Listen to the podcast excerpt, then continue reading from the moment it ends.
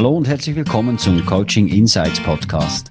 Mein Name ist Sascha Johann und in diesem Podcast kannst du mir in ganz konkreten Situationen aus meinem Coaching- und Trainingsalltag über die Schulter schauen. Zudem gibt es hier Einblicke in die Welt von interessanten Persönlichkeiten, die wirklich etwas bewegen. Ich wünsche dir gute Unterhaltung und viele wertvolle Insights. Die Sinnformel für Teams. In vergangenen Beiträgen in diesem Podcast und in meinem Blog habe ich, wenn es um das Thema Sinnhaftigkeit ging, den Fokus vor allem auf das Individuum, auf die persönliche Sinnhaftigkeit gelegt. Aber wie sieht es denn aus mit der Sinnhaftigkeit im Kollektiv, also in der Unternehmung selbst oder in den einzelnen Teams? Finden sich da in dieser Sinnhaftigkeit die Mitarbeitenden jeweils wieder oder wurde diese Sinnhaftigkeit sogar gemeinsam erarbeitet? Wird sie auch regelmäßig überprüft. Und wer steht am Ende des Tages in der Verantwortung, damit die Kontinuität eben für eine erfolgreiche Zusammenarbeit auch sichergestellt wird? In diesem Beitrag gehe ich auf diese und weitere Fragen ein.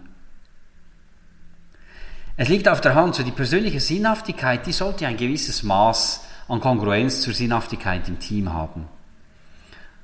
Also sämtliche Teammitglieder sollten sich zur gemeinsam definierten Sinnhaftigkeit, wenn sie denn definiert wurde, und den Werten und Zielen bekennen können. Sie sollten sich darin wiederfinden, sie sollten sich daran, darin auch wieder sehen. Oder bestehen Abweichungen? Und wenn das so ist, sollte sich ein Mitarbeiter, eine Mitarbeiterin überlegen, ob er oder sie bereit ist, diese zu tolerieren, okay, passt, oder ob diese vielleicht früher oder später zu einem Stolperstein werden. Nur mit der Sinnformel kann genau diese Übereinstimmung eben überprüft und gegebenenfalls auch gewisse Punkte angepasst werden. Starten tut das Ganze beim Individuum. Also sämtliche Mitarbeiterinnen und Mitarbeiter eines Teams oder auch einer Unternehmung sollten mal eine Standortbestimmung machen und herausfinden, wie es denn um ihre ganz persönliche Sinnhaftigkeit steht. Also es geht konkret darum, die eigene innere Haltung, sprich die persönlichen Werte und Prioritäten zu definieren. Zudem sollte sich jedes Mitglied eines Teams im Klaren sein, welchen Nutzen es ganz persönlich für sich, aber auch für andere erzielen will, mit dem, was es täglich leistet. Und zuletzt geht es darum, sich darauf festzulegen, welchen Beitrag man leisten will, damit die persönlichen Ziele, aber auch die Ziele des Kollektivs nicht nur erreicht werden, sondern auch der Erfolg nachhaltig sichergestellt wird. Wenn nun jedes Teammitglied seine ganz persönliche Sinnhaftigkeit kennt, geht es darum, die kollektive Sinnhaftigkeit, eben die Sinnhaftigkeit des Teams zu erarbeiten und auch zu überprüfen, ob sich sämtliche Teammitglieder in dieser Sinnhaftigkeit wiederfinden oder eben ob gewisse Anpassungen dann nötig sind. Ja, wie kann dann nun diese individuell auf die kollektive Sinnhaftigkeit abgestimmt werden oder auch umgekehrt? Grundsätzlich sollte im Team die sogenannte psychologische Sicherheit bestehen. Und wenn diese sichergestellt ist, also wenn im Team Vertrauen, Respekt und Wertschätzung existieren, dann haben wir eine erste wichtige Basis geschaffen und ich habe es auch in früheren Beiträgen erwähnt. Dazu arbeite ich persönlich mit dem Beyond Leadership Workflow. Dieser ist in verschiedenen Beiträgen auch beschrieben. Wenn dann diese Basis geschaffen ist, sollten im Team genau dieselben Fragen beantwortet werden, welche eben die Teammitglieder bereits für sich persönlich beantwortet haben. Aber nun eben mit dem Fokus auf das Kollektiv. Also welche Haltung vertreten wir als Team? Welche innere Haltung vertreten wir als Team? Was haben wir gemeinsame Werte? Was haben wir gemeinsame Prioritäten? Hm? Und wo besteht irgendwo Potenzial, damit sich eben sämtliche Teammitglieder irgendwo in diesen Werten und Vorstellungen und Prioritäten wiederfinden. Und dasselbe geht es darum, äh, geht, und dasselbe geht es wenn, es, wenn wir über das Thema Nutzen sprechen. Also welchen Nutzen wollen wir gemeinsam erzielen? Welche Ziele verfolgen wir? Und was für einen Nutzen wollen wir vielleicht auch als Kollektiv für das Umfeld erzielen und erzeugen? Und wie stellen wir sicher, dass eben diese Zusammenarbeit dass unsere Ziele erreicht werden, dass unsere Zusammenarbeit erfolgreich ist und dass es auch nachhaltig sichergestellt wird. Und da geht es konkret darum, gemeinsam festzuhalten, wie wir als Ziel, als Team die gesetzten Ziele nicht nur erreichen, sondern auch sicherstellen, dass halt die Zusammenarbeit auch nachhaltig funktioniert.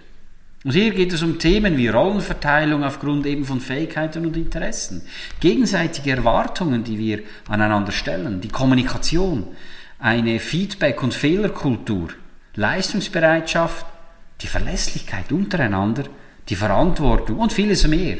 Genau solche Themen, die sollten eben diskutiert und aufgegriffen werden, damit nachhaltig sichergestellt ist, dass diese Zusammenarbeit auch funktioniert und erfolgreich und vor allem auch erfüllend ist. Und aus all diesen Antworten entstehen eigentliche Themencluster. Also wo Abweichungen bestehen, können wir Maßnahmen in die Wege leiten, gemeinsam Korrekturen anbringen und Lösungen erarbeiten. Und in diesen Lösungen, diesen Resultaten sollten sich dann eben alle Teammitglieder wiederfinden und, ganz wichtig, sich auch dazu bekennen können. Nun stellt sich die Frage, ist die Arbeit denn damit getan und die sinnvolle Sinnhaftigkeit sichergestellt? Wir sind auf Erfolgskurs. Ja und nein, auch hier, die Basis ist gelegt. Aber diese Sinnhaftigkeit und dieses Ziel- und Werteverständnis, das sollte nicht einfach auf einem Manifest drauf sein. Es sollte nachhaltig gelebt werden und auch überprüft werden, ob wir noch auf Kurs sind. Und hierzu bieten sich eben Team-Check-ups an. Diese sollten in regelmäßigen Abständen durchgeführt werden. Und hier geht es auch wieder konkret um Fragen wie bestehen Vertrauen, Respekt und Wertschätzung im Team noch? Fühlt sich jedes Teammitglied sicher in diesem Kollektiv? Kennen alle ihre Rolle und stimmt das auch so? Funktioniert die Kommunikation? Sind wir ehrlich im Umgang miteinander? Und leben wir eine offene Feedback- und Fehlerkultur? Auch in diesen Check-ups sollten allfällige Abweichungen oder Diskrepanzen frühzeitig erkannt werden. Das ist die ganz große Chance dieses Check-ups, Check damit wir dann eben auch Maßnahmen in die Wege leiten können. Wenn also die psychologische Sicherheit besteht und sich jedes Teammitglied zu der gemeinsam definierten Sinnhaftigkeit nicht nur bekennt, sondern auch sich ganz persönlich damit identifiziert, dann entsteht ein High-Performance-Team, welches eben nachhaltig auf menschlicher Ebene miteinander umgeht, welches ein hohes Maß an gegenseitiger Wertschätzung lebt, das intensiv kommuniziert, ehrlich im Umgang miteinander ist, das eben Ziele als Kollektiv angeht und auch als Kollektiv erreicht, gemeinsam Erfolge feiert, aber auch Rückschläge gemeinsam verarbeitet und eben ein Team, das am Ende des Tages halt ganz einfach noch erfolgreicher ist. Wer steht nun in der Verantwortung, dass diese erfolgreiche Zusammenarbeit auch langfristig sichergestellt ist? Ist es der Vorgesetzte? Ist es, sind es die Mitarbeitenden? Aus meiner Sicht sind es beide. Vorgesetzte können mit regelmäßigen Team-Check-ups, Einzelgesprächen und auch transparenter Kommunikation den Puls regelmäßig fühlen. Die Mitarbeitenden sollten sich jedoch regelmäßig auch selbst reflektieren und sich fragen, ob sie ihre Ziele und Werte in denjenigen des Teams wiederfinden.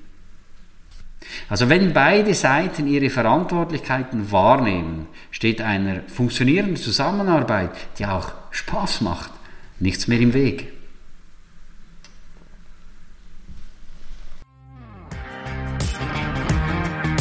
Vielen Dank fürs Zuhören.